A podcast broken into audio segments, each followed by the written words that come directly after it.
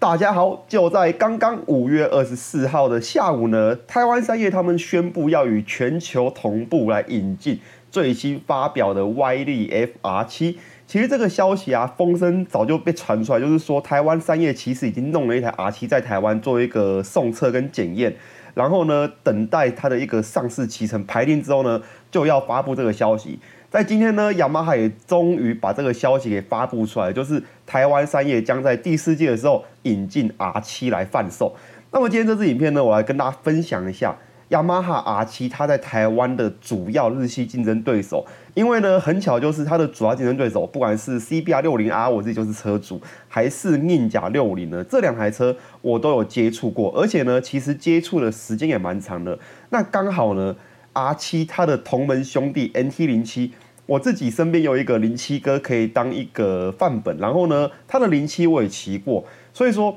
在 R 七啊，其实我是可以用一个蛮客观角度来跟大家分析一下它在台湾的整个销售，还有它的同期竞争对手它的整个特长优点跟它的整个销售的分析。那么 RS 六六零呢，对我来讲，它其实已经不大算是 YDF R 七一个最直接的竞争对手。第一个就是 RS 六零它的售价呢。他们官方喊出在台湾的售价大概是在四十九万台币左右，那么以这个售价差异来讲，大概已经落差到了快要十万的这个阶段了。所以说，R S 六零它其实算是一个比较高阶定位的车款。在上上周 R 七它发表的时候，其实我算是被惊讶到，因为我没想到。工程师竟然这么狂，直接把那个大灯塞到他的整个进气道里面，让他的进气道也可以含着一颗口球。这个造型设计啊，真的是颠覆了我的三观。但是撇除这个之外啊，我们从它的规格跟它细项来看，其实 Y D F R 七它这一次在它的整个硬体或是软体上，它基本上没有做出太大更动。由于是电控的这方面啊，并没有加入大家期待的循迹，或是动力可调模式，或是弯道 ABS 等等都没有，它就是维持跟 NT 零七一样的状态。那么在硬体面上面呢，则是加入了滑动式离合器，然后呢，快排可以选配，但是它不是标配。还有就是卡亚巴的四十一 mm 的导叉。那么除此之外，它在车架摇臂啊，还是在它的引擎跟它的排气系统上，基本上跟 NT 零七啊是系出同门，而且呢，在美国加州他们的一个环保的送验数据、油耗数据来讲呢，它的整个数据跟零七是没有差异的，所以我们可以很客观的在想定，就是说 R 七它整个动力啊，跟它曲线基本上是没有做太大的调整的。再就是仪表板部分，我觉得这一次 R 七仪表板做的还蛮漂亮，它虽然。看起来很像是 TFT 全彩液晶，但是它其实只是一般的 LCD 的高反差仪表板。那么雅马哈的这个工程师他成功把这仪表板设计的界面非常的高科技，非常漂亮。这个仪表界面我觉得我是还蛮喜欢的。那么现在呢，我们来分析一下，就是 YDFR 其实在台湾的两个日系竞争对手，分别是 CBR 六零啊，还有宁甲六零。这两台车它在台湾的售价呢，CBR 六零啊，它的售价是三十九万八，然后呢。硬甲六零它的售价呢，则是三十六万八，而 R 七它的售价呢，以我们翻开就是美元，呃，就是这几年雅马哈不管是 NT 零七、XSR 七百、NT 零九，它在美国上市价格跟在台湾上市价格来做的对比呢，我们可以发现，其实雅马哈他们的美国销售车款的价格呢，跟在台湾销售车款大概是在一点五倍左右价差，也就是说，你把 NT 零七七六九九美元的这个售价呢。乘以汇率大概三十块，然后再乘以一点五左右，就会蛮接近台湾的售价。以这样的售价，我们来换算，大胆的换算啊，Y D F R 七它的开价是美金八九九九美元，那我们再乘上汇率三十元，然后呢再乘以一点五倍，换得的价格大概在四十万台币左右。可是呢，我觉得以 Y D F R 七它的这样的配备啊，跟它的整个战斗力来讲，我认为 Y D F R 七在台湾。应该要卖的价格是三十七万到三十八万这个区间带，它才会有一个比较好的竞争能力。因为呢，YDFR 七其实以配备面来讲啊，我觉得它的整个配备面跟成本面来讲，它是比较接近忍者六五零的。那么跟 CBR 六零 R 相比呢，YDFR 其它是双缸，它不是四缸车，这是一个成本上的差异。再来呢，就是。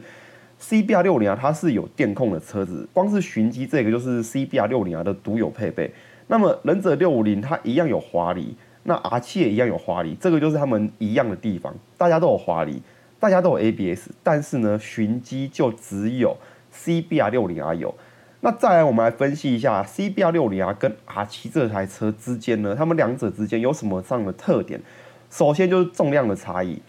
CBR 六零啊因为它采用四缸的设计啊，所以说它在重量上一定会比 R 七来的重。那么这也是 R 七它的比较特突出胜出的地方，就是它是一个双缸引擎的设计，它的车重会比较轻。然后呢，它的整个车子的宽度会比较窄一点点。因此呢，在弯道上的灵活度来讲，我们可以想定 R 七其实会比较灵活一些。那以 CBR 六零来讲，它的优势就在它四缸引擎，还有就是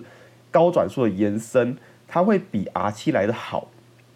再就在骑乘姿势方面，我认为 YDF R 七在这三者里面呢，它的整个骑乘姿势应该也会是比较介于中间的一个定位。或是说它可能比六零 R 稍微再趴一点点，但是它不会像忍者六零这么的舒适，这么的挺立。那以这三台车我们来分析看看啊，忍者六五零跟 R 七它一样是采用一个轻量化的钢管车架。那以车体的刚性来讲呢，最好的我觉得应该是 CBR 六零 R 的这个环抱车架。然后呢，以摇臂的配置来讲呢，我觉得最好的应该也会是 CBR 六零 R，因为 R 七它的整个摇臂跟车架没有动的情况之下，以我那天在彰化体验骑乘新款的 NT 零七的这个心得来讲呢，你在高速或是说你在一个呃大手刹车情况之下，车子还是会有一个扭曲跟摇摆感的，这个是车架跟摇臂的一个刚性差异。如果说在同样场地，像那时候我们在西湖 K 弯一样的直线底，一样一百多，然后急刹进弯的话。NT 零九它整个车架的刚性本来就可以稳稳的把车压住，然后呢，很快的减速待机完。但是 NT 零七就没办法，这也是 R 七之后可能会面对到问题，就是它的整个车架的刚性跟它的摇臂的刚性啊，可能不会像 CBR 六零啊这么的好，这么的稳定。它可能会比较呃比较接近忍者六零，但是我觉得它应该会比忍者六零好一些，毕竟忍者六零它的设定是比较走向舒适化跟比较好上手的一个取向。那你这台三台车相比呢？我觉得舒适度来讲，一定是忍者六零胜出，这个基本上是不用讲了。毕竟把手的高度啊，还有整个骑乘姿势坐高，那再就是忍者六零它也是有一个后多连杆的设置，所以说你在路面上的一个弹跳感觉啊，忍者六零会把它处处理的比较细腻一点点，比较舒适一点点。以这三台车来讲呢，我觉得 R 七如果卖的比 CBR 六零 R 还要贵，卖四十万台币的话。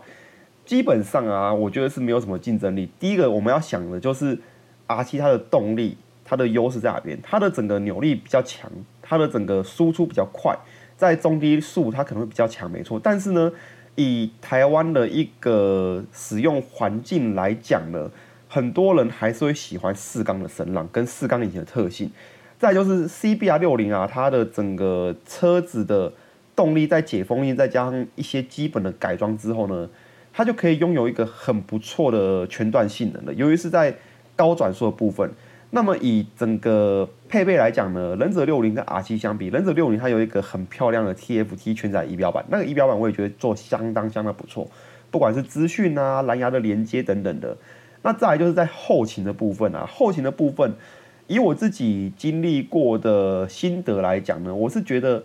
嗯，雅马哈 R 七的后勤。应该也是会相当方便，但是呢，在整个整体的活动啊，或是说它整个保修啊、保险等等，它可能就不会像轰打来的这么的完整。那以我自己这三台车这样摆在一起来讲呢，R 七它的整个优势面在哪一边呢？我觉得 R 七它的优势面就是它相比于 CBR 六零啊，它有更好的一个灵活性跟操控性。